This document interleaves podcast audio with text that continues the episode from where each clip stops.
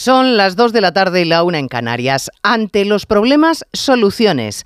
Pedro Sánchez ondeaba esta bandera hace solo unas horas en el Congreso. Ante los problemas, soluciones. Pues unas horas después hemos comprendido a lo que se refiere cuando habla de resolver asuntos.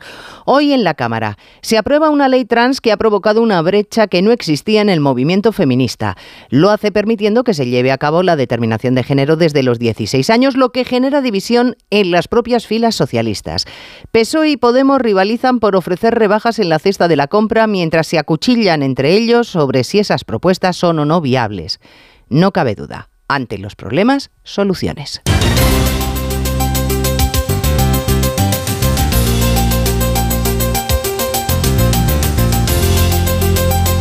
En Onda Cero, Noticias Mediodía, con Elena Gijón.